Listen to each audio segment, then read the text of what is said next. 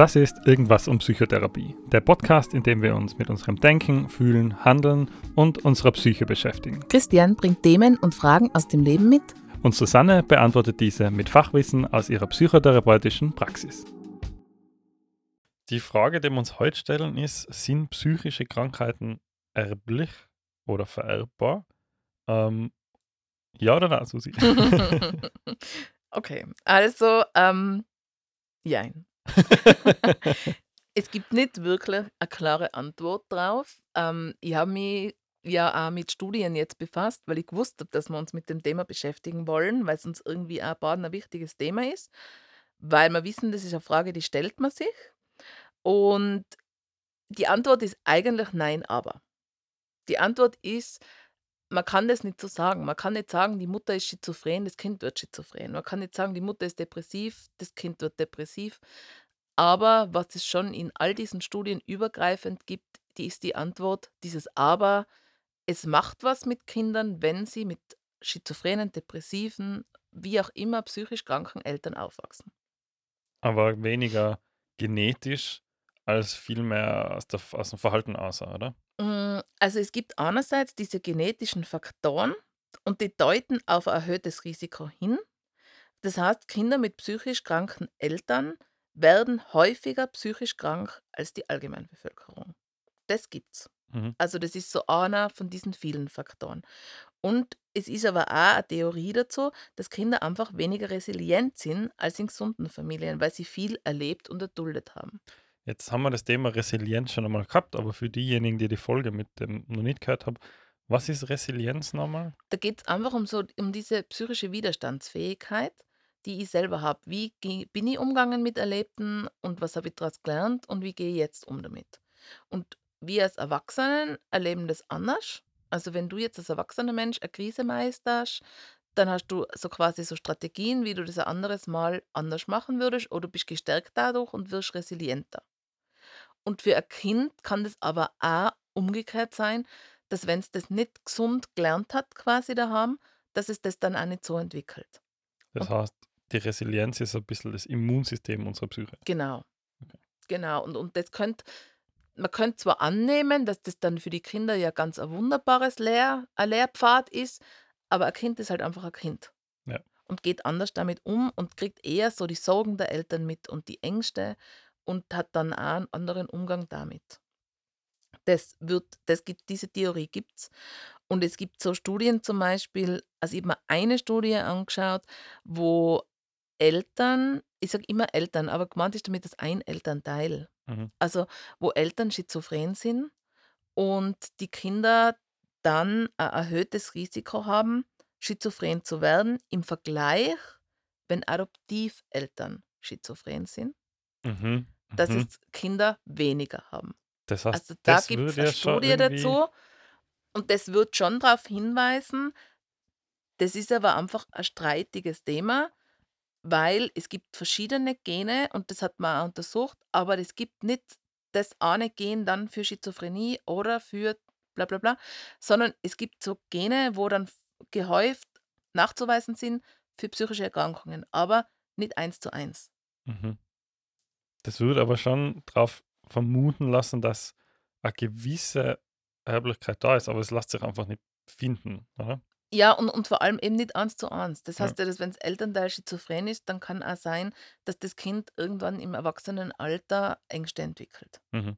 Oder Panikattacken oder depressive Phasen entwickelt. Und das Zweite, also das ist das eine, sind diese genetischen Faktoren und das Zweite, wo eigentlich immer öfter betont wird, sind die Umweltfaktoren. Und da geht es darum, und ich denke, das ist gut verständlich, da geht es darum, dass es einfach von psychisch kranken Eltern ein eingeschränktes Erziehungsverhalten gibt.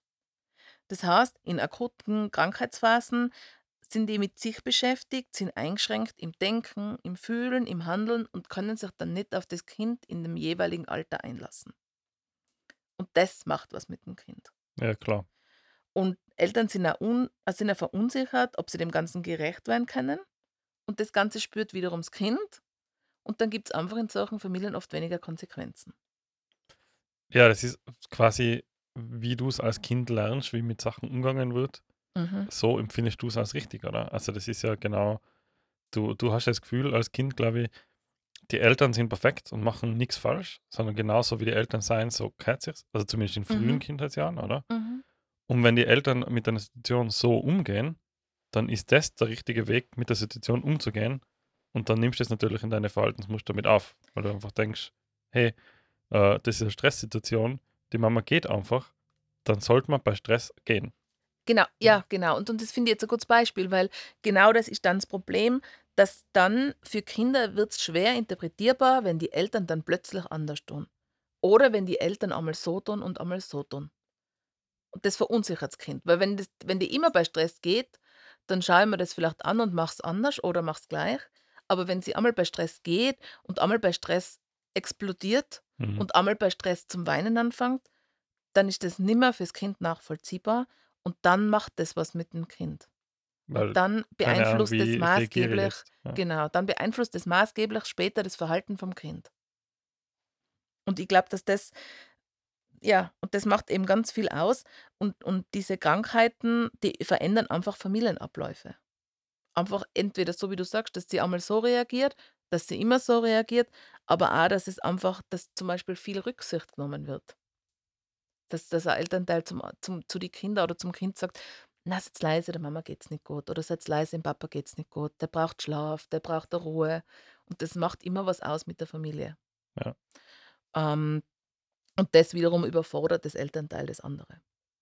Und das kriegt der Kind auch mit. Kinder sind ja ganz feinfühlig und sensibel und kriegen ja auch mit, okay, irgendwas stimmt mit der Mama nicht, das ist mir eigentlich nicht ganz klar, was. Und mit dem Papa, dem wird es zu viel. Genau. Und das ist einfach, Und das ist dann doppelt quasi. Weil Genau. dann geht es der Mama nicht gut und dem Papa, der ist auch irgendwie komisch. genau, Und dann versuchst du als Kind irgendwie äh, herauszufinden, was, wie muss ich mich jetzt verhalten, weil viel wahrscheinlich auch als Kind auf die rückbeziehst, oder? weil du das Gefühl hast, denen geht es wegen mir nicht, äh, nicht gut oder so, zum Beispiel. genau. Und, und ich denke, das kommt auch ganz viel, also viel ist ja so der Unterschied, wie alt ist das Kind? Weil so wie du sagst, ähm, die beziehen das dann auf sich. Das ist dann oft schon ein, ein ein Kind vielleicht auch im Jugendalter. Die merken die Belastung, die merken die Überforderung und denken sich dann, ich bin schuld.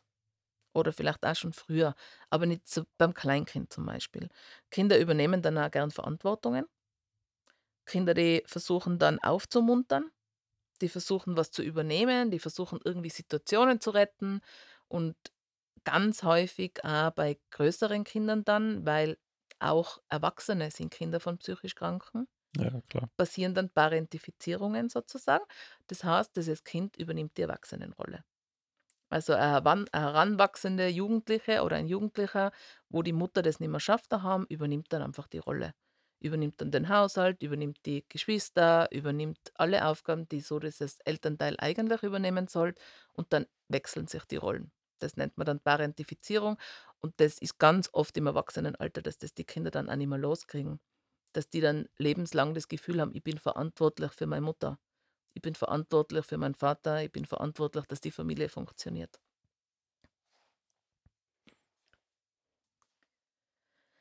Ja, ähm, was einen großen Unterschied ausmachen kann, ist das soziale Umfeld vom Kind. Das heißt, wie es aufwächst mit Freunden und äh, Schulumfeld, oder? Genau, ja. Was habe ich für ein Umfeld? Also gibt es Stigmatisierung und Ausgrenzung oder gibt es Akzeptanz und Unterstützung? Habe ich Freunde, die hilfreich sind? Lehrer, Kontaktpersonen außerhalb der Familie oder oft gibt es ja einfach eine Tante, äh, einen Paten, Großeltern. Das gibt ja schon viele rund um dieses Kind herum, was da einfach sehr stützend sein kann. Ja, das darf man ja auch nicht vergessen, dass ganz viel wird ja, das ist, ich, ich lese gerade ein Buch von der Stefanie Stahl, das ist ganz eine berühmte Psychologin in Mhm. Deutschland und Autorin. Ähm, und die bezieht extrem viel auf die Eltern. Und Mhm. wo ich immer das Gefühl habe, ähm, das darf man auch nicht so vergessen. So natürlich sind die Eltern extrem prägend und gerade in die ersten drei Jahre und so, ähm, wo du als Kind quasi keine anderen sozialen Kontakte hast, außer deine Eltern und die paar Stunden, wo deine Eltern irgendwo anders sein, aber wenn das im Stundenmaß, du verbringst 23 Stunden mit deinen Eltern Ja. und eine halt mit irgendjemandem. Aber dann im, im Kindes- und Jugendalter ist es schon so, dass das soziale Umfeld, wie du es eben gesagt hast, schon auch eine massive Rolle spielt, oder? Also du verbringst dann plötzlich Zeit im Kindergarten oder in der Volksschule und dann am Nachmittag auch mit deinen Freunden und äh, die haben ja dann auch brutal viel Prägung. Oder? Dann kannst du da ja auch total viel quasi aufgreifen und auffangen, je nachdem. Genau. Ich, ich, also ich beziehe auch gern viel auf die Eltern und auf so diese ersten drei Jahre, weil es halt auch viel ausmacht, was haben sie in der Zeit ermöglicht.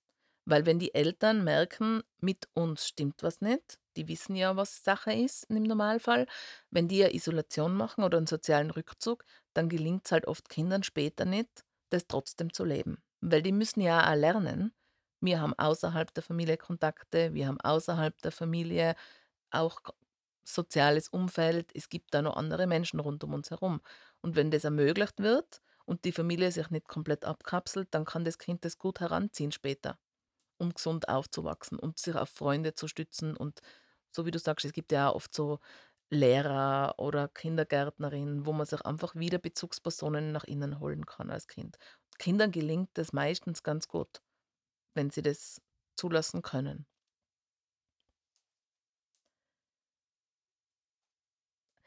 Was halt oft bei Kindern so im Jugendalter entsteht, ist so dieses Freunde mit nach Hause nehmen. Ja.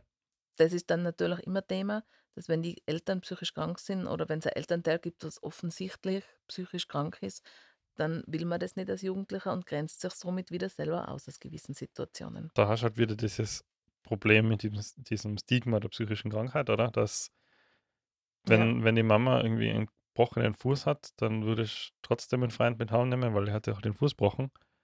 Äh, wenn die Mama aber irgendwie Depression hat, dann sagst du, hm, na, geht halt bei mir leider nicht, gehen wir zu dir. Ja. Äh, und dadurch, glaube ich, kommst du ein bisschen in so einen Strudel oder in so eine Spirale, wo du dann immer weniger Kontakte hast und dann weiter in das eingezogen wärst und dann die immer mehr zurückziehst und immer mehr isolierst und dadurch immer depressiver wärst, weil du ja keine sozialen Kontakte mehr hast, wo du irgendwie genau. da rauskommen könntest. Und, und ich glaube, da sind wir einfach auch wieder bei dieser Eingangsfrage, da entstehen dann einfach Symptomatiken und da entstehen dann, da könnte man dann sagen, das Kind wird depressiv, weil die Mutter war depressiv. Ja. Aber das hat dann viel mit diesen Gesamtfaktoren zu tun. Also man kann einfach sagen, eine psychische Erkrankung wird demnach nicht vererbt, sondern die Veranlagung, eine psychische Erkrankung zu entwickeln, die durch Umwelteinflüsse ausgelöst werden kann. Ja. Wo man einfach dem, wo man einfach diese Gesamtsituation anschauen muss, unter was, unter welchen Faktoren steht das Kind und, und wird es, von was wird es beeinflusst. Ja, das heißt, wenn ihr als Kind viele äh, depressive Muster mitkriegt bei meiner Mama, dann wäre ich wahrscheinlich auch viele depressive Muster in mein Verhalten mit aufnehmen und so quasi die Depression vergünstigen, oder? Genau, und, und wir haben ja auch schon einmal über Coping-Strategien geredet. Ja. Also über Strategien, wie kann ich umgehen mit Situationen. Und ich denke mal, wenn ich immer sehe, also meine Mama trinkt was, wenn es ihr nicht mhm. gut geht, dann schaue ich mir das in erster Linie auch ab. Ja. Ich kann dann zwar mitverfolgen, es geht ja danach nicht besser, aber das ist die Coping-Strategie meiner Mutter. Ja. Oder mein Vater, der verlässt immer das Haus mit Mordspoltern, wenn es einen Streit gibt. Wie soll ich dann lernen, wie ich mit Streit umgehe? Und das sind jetzt einfach kleine Szenen. Aber wenn ich mit einem psychisch kranken Elternteil zusammenlebe, dann ist das mein Alltag. Und dann wird es natürlich schwierig und da wird man sehr gefordert sein und da ist das gesamte Umfeld sehr gefordert. Und was ist dann die Lösung? Ich meine, die eine Lösung wird es nicht geben, aber was, was sind dann gute Mittel, um zu sagen, hey, okay, meine Eltern ähm, haben eine psychische Krankheit, wie gehe ich damit um? Also ich denke, wenn man es jetzt umdreht und einmal sagt, in der Familie ist klar, es gibt eine psychische Krankheit, wie Oder gehen so wir mit den ja. Kindern um, Ja, ja. dann wäre einfach das Wichtigste, das offen zu thematisieren und zwar altersentsprechend aufzuarbeiten, aber ehrlich anzusprechen. Die Mama hat eine Depression und nicht die Mama ist traurig. Weil sonst kriegt das Traurigsein ja irgendwie auch einfach eine Plakette drauf, wo man sich nicht mehr traut, traurig zu sein. Weil dann wird es heißen, traurig macht krank. Ja. Und wenn die Mama aber Depression hat, dann hat das Ganze einen Namen und dann muss man das einfach kindgerecht erklären. Und ein, ein sechsjähriges Kind kann mit dem natürlich weniger anfangen als wie ein 12-, 13-jähriges Kind. Und da kann man schon einfach mit so 12, 13, 14-Jährige kann man das schon ganz gut wirklich besprechen. Das ist eine Krankheit, das ist eine Diagnose, die hat gewisse Symptome und dann hat das Ganze einen Namen. Und die Mama ist ja nicht die Depression. Die Ja, Mama ja. hat die Depression und die Mama hat ja auch ganz andere Phasen. Und das gilt für jeden. Das gilt für die psychische Erkrankung, die Ängste, die Schizophrenie. die haben ja auch ganz normale Phasen dazwischen, die Elternteile, und da sind sie ja einfach nur Mama und Papa. Und ich glaube, je offener man das thematisiert, umso besser. Und ich glaube, dass es sehr wichtig ist, sich professionelle Hilfe zu holen. Und je nach Bedarf, das Kind zu unterstützen, die ganze Familie zu unterstützen, da einfach ganz individuell zu schauen, wen braucht es und wie oft braucht es jemanden. Aber ich glaube, das sind überhaupt zwei allgemein sehr gute Tipps, die man sich so ein bisschen im Alltag mitnehmen könnte. Psychische Krankheiten einfach offen anzusprechen, wie jede andere äh, Alltagsgeschichte auch und halt professionelle Hilfe nicht vernachlässigen. Genau. Oder? Das denke ich auch. Und, und je kleiner die Kinder sind, umso wichtiger sind zum Beispiel strukturierte Tagesabläufe, immer dieselben Abläufe und nicht so dieses, man wartet den ganzen Tag ab, was passiert daheim. Sonst ist man ja immer nur fokussiert drauf, auf passiert was oder passiert nichts. Und die Kinder übernehmen dann einfach Ängste, die Kinder, die wissen, da stimmt was nicht. Je klarer die das hören, umso normaler wird es für sie wieder. Das heißt, psychische Krankheiten sind nicht vererbbar, aber Genau, so ist eine gute Antwort. bis zum nächsten Mal. Bis zum nächsten Mal.